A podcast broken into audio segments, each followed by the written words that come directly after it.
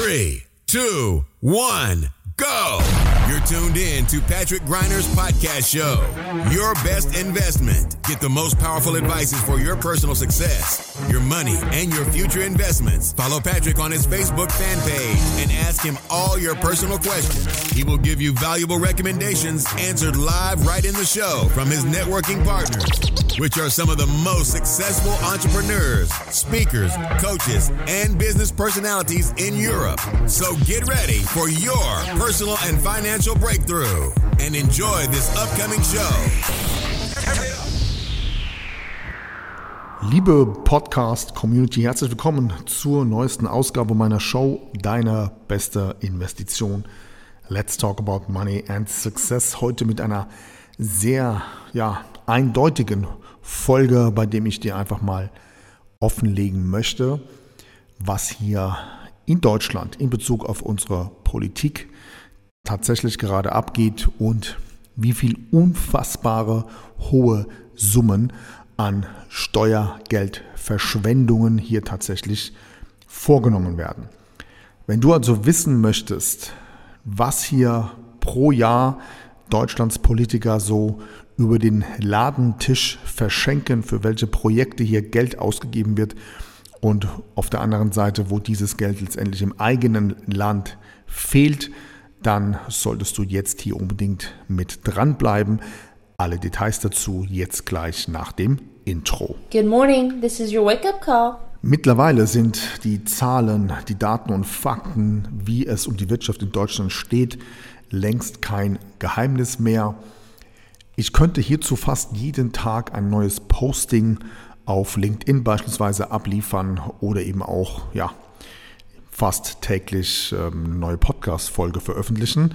Übrigens wird hierzu in Kürze ein Partner-Podcast an den Start gehen, global verbal der Real Talk Podcast mit meinem Partner Silly.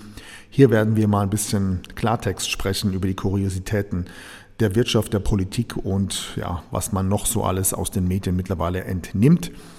Alle Infos zum Launch unseres Podcasts folgt in Kürze. Wir gehen davon aus, dass es nur noch wenige Tage dauern wird, weil es einfach viele Themen gibt, die ich nicht hier in meinem Podcast hier, bei dem es ja um Geld, Finanzen, Investments geht, veröffentlichen kann. Und deswegen kam die Idee, wir machen einen Real Talk Podcast in einer komplett anderen Art und Weise. Unabhängig dessen, also zurück zum Thema.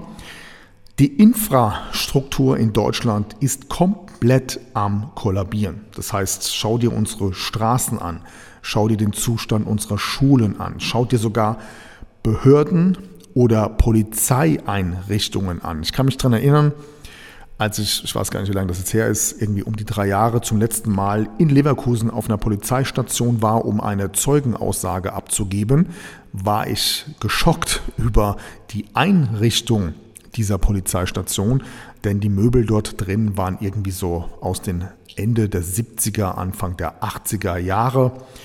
Aber auf den Behörden selber ist es natürlich nicht anders. Während man hier beispielsweise Behördengänge schon mit Blockchain-Technologie absolvieren kann, sitzt man in Deutschland immer noch mit einem Faxgerät am Schreibtisch.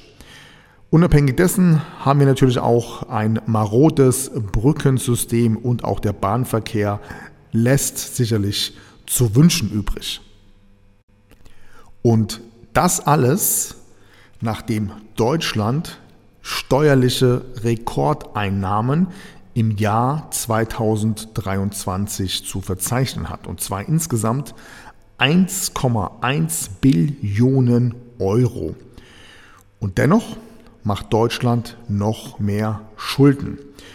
Es verschenkt Geld in alle Länder der Welt und treibt unter anderem ja mit seinen Ideologien bestimmte Themen an, für die weitere Steuern eingefordert werden, wie zum Beispiel die Plastikabgabe oder jetzt ganz neu die Kerosinsteuer, die das Fliegen natürlich auch dementsprechend teurer macht.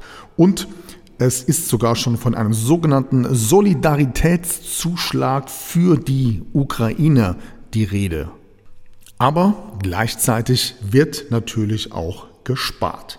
Unter anderem 1,2 Milliarden Euro weniger für Bildung und Forschung laut dem aktuellen Bundeshaushalt für 2024. Fakt ist also in dem Zusammenhang, die Politik, unsere Politik kann mit Geld einfach nicht umgehen. Wie auch, denn wenn du früher Hausmeister oder Küchenhilfe gewesen bist, ja, oder im Idealfall als Kinderbuchautor am Start warst, dann hast du natürlich niemals ein Unternehmen aufgebaut, geschweige denn geführt. Du warst nie Geschäftsführer oder CEO eines großen Konzerns. Und dennoch bist du jetzt verantwortlich für mehrere hundert Milliarden Euro und ein Volk mit circa 84 Millionen Bürger. Das heißt, es kann hier Geld ausgegeben werden, das dir selber eigentlich gar nicht gehört, also das klassische Steuergeld. Und hierzu gibt es eines meiner Lieblingszitate, das lautet, es gibt nichts Dümmeres als finanzielle Verantwortung an Menschen abzugeben, die keinerlei Konsequenzen zu befürchten haben, wenn sie mit ihren Entscheidungen falsch liegen. Schauen wir uns hier mal diese ganzen Spenden und Entwicklungsgelder, die in andere Länder fließen, etwas genauer an. Übrigens, Korruption wird hier natürlich individuell vereinbart. Bestimmte Länder und politische Führungsetagen profitieren oftmals gegenseitig voneinander. Unter anderem gibt es hier ja, sogenannte Kickbacks oder Beratergehälter und Insider-Deals oder ähnliches. An der Stelle also so ein kleiner Hinweis bzw. Vergleich. Wenn ein Robert Habeck schon nahezu fast seine ganze Familie und seine Verwandten im Bundestag beschäftigen kann, dann stell dir doch mal die Frage, was glaubst du, wie das überhaupt erst international unter, ja, unter der Hand, unter verschlossen, hinter verschlossenen Türen tatsächlich abgeht? Also, schauen wir jetzt mal unabhängig dessen uns die Liste an. Wofür gibt eigentlich die Ampel das meiste Steuergeld aus? Hier gibt es eine regelrechte Tabelle, die extrem lang ist. Ich versuche mich mal auf die wesentlichen Themen zu beschränken. Starten wir direkt mit der Hilfe für Afghanistan und die Taliban mit 371 Millionen Euro.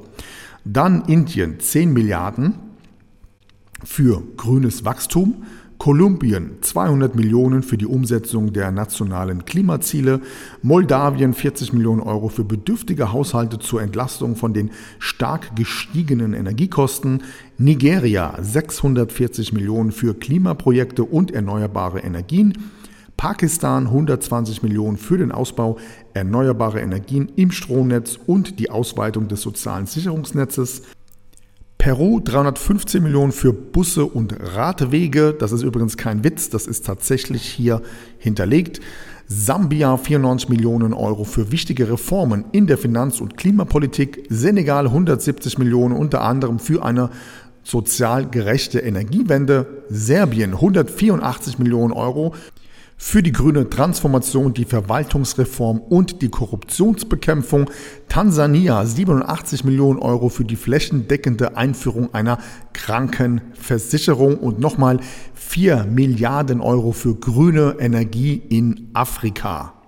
Dann gibt es hier in dem Bericht eine Position, die nennt sich 22 Milliarden Euro plus unbekannte Beiträge über diverse EU-Programme, also zum Beispiel die Pharmaindustrie und was fehlt in dieser Auflistung? Richtig, die Ukraine, die sind hier noch gar nicht mit dabei, was übrigens mit Abstand eine der größten Ausgaben sein wird, denn die offiziellen 22 Milliarden Euro sind nur ein kleiner Teil des Kuchens. Was hier noch fehlt, sind unter anderem eben auch Waffenlieferungen und ja andere, nennen wir es mal, Insidergeschäfte mit Zelensky und Co. Übrigens, was an dieser Stelle auch noch fehlt, sind die Gelder, die Deutschland freiwillig jedes Jahr an die Privatorganisation der WHO, der World Health Organization, bezahlt. Das Ganze wird ja unter anderem auch gemanagt, geführt über die Bill Gates Foundation und auch hier fließt nochmal richtig Kohle, richtig viel Steuergeld jedes Jahr freiwillig, wie gesagt, an diese Privatorganisation rein. So, wenn wir uns das mal etwas genauer anschauen, dann habe ich im Großen und Ganzen eigentlich nur eine Frage.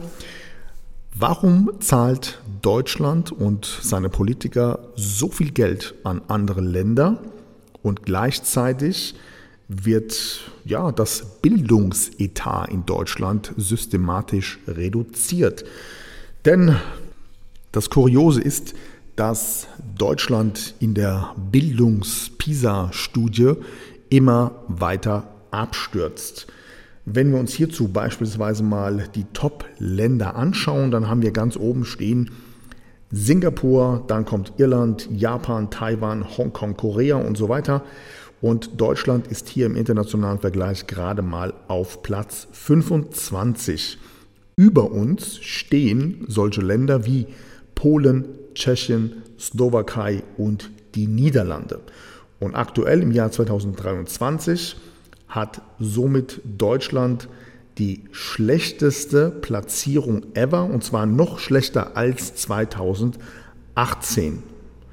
Und jetzt nochmal meine Frage an dieser Stelle. Wenn wir das doch wissen, als verantwortungsvolle Politiker, die natürlich in erster Linie laut Eid nach bestem Wissen und Gewissen die Interessen der deutschen Bürger und Kinder gehören ja dazu, vertreten sollten, Warum wird dann der Bildungsetat in Deutschland herabgestuft, um Geld zu sparen und auf der anderen Seite schickt man mehrere Millionen Euro an Steuergelder nach Peru, damit die dort die Fahrradwege sanieren können. Also ich verstehe es einfach nicht mehr, wie man auf solche Ideen kommt, wo hier die Prioritäten sind.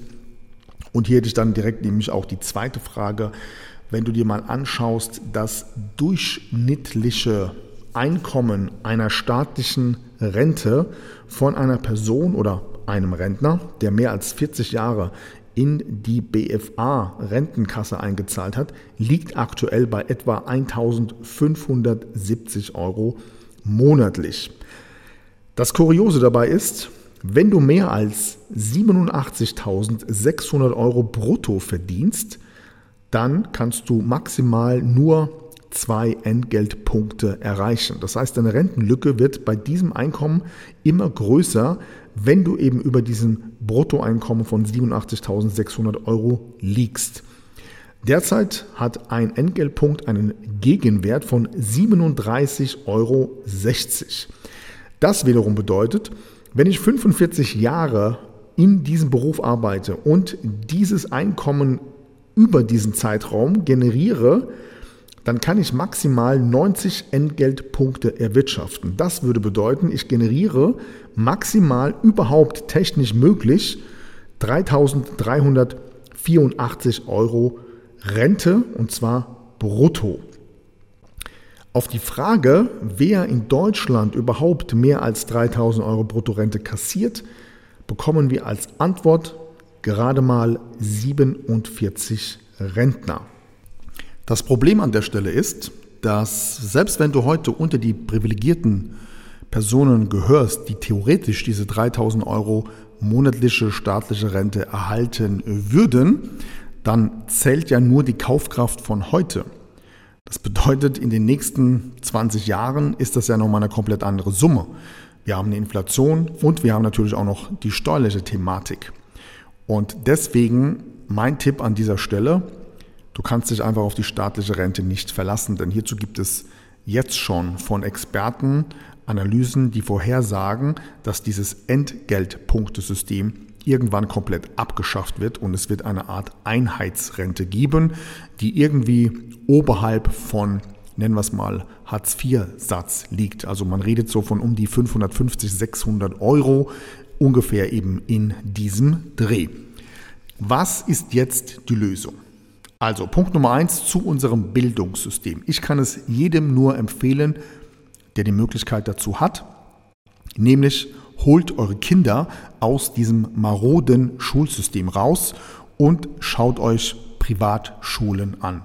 Sicherlich, das ist ein großes Investment, keine Frage, aber aus eigener Erfahrung kann ich diese Empfehlung wirklich nur aussprechen, denn Privatschulen haben nochmal eine ganz andere Form der Bildung und ähm, hier gibt es beispielsweise auch diese Gender-Themen nicht oder diese LGBTQ-Geschichten und auch keine sexuelle Früherziehung in der Grundschule und dieser ganze Bullshit gibt es in Privatschulen in der Regel nicht. Deswegen mein Tipp an der Stelle, wer die Möglichkeiten hat, beschäftigt euch mit dieser Thematik. Eure Kinder werden es euch irgendwann danken. Der zweite Punkt ist, wie gerade schon erwähnt, du kannst dich auf den deutschen Staat nicht mehr verlassen. Denn selbst wenn es in zwei Jahren Neuwahlen gibt, naja, die Frage ist, ob man von dieser, nennen wir es mal, klassischen Agenda abweichen wird. Und die Lösung ist nun mal, dein Fokus sollte sein, mehr Geld zu erwirtschaften, mehrere Einkommensströme dir aufzubauen, mehr Cashflow dir aufzubauen und vor allem weniger Steuern zu zahlen. Wir merken das in unserem Umfeld, dass das immer populärer wird, diese Thematik. Wir kriegen immer mehr Anfragen zum Thema, Patrick, wie kann ich rechtssicher und erfolgreich aus Deutschland auswandern, aus Europa auswandern, um eben hier beispielsweise ja, steuerliche Optimierungsmöglichkeiten tatsächlich auch zu nutzen. Hierzu gibt es verschiedene Ansätze, unter anderem in meiner Telegram-Gruppe auf YouTube oder eben hier in diesem Podcast, beziehungsweise in Kürze auch in dem neuen. Das soll es jetzt hier an dieser Stelle von meiner Seite erst einmal gewesen sein. Ein klarer Überblick, inwiefern die aktuelle Regierung unfassbare Summen an deutschen Steuergeldern verschwendet und an andere Länder verschenkt. Es sollte dir nochmal einen klaren Blick darüber geben, dass die beste Möglichkeit aus dieser Situation herauszukommen ist, dass du dich völlig selbstverantwortlich um deine persönliche, finanzielle, steuerliche, unternehmerische und ja, freiheitliche Zukunft kümmerst. Denn meine persönliche Einschätzung ist, es wird in den nächsten Jahren nicht besser.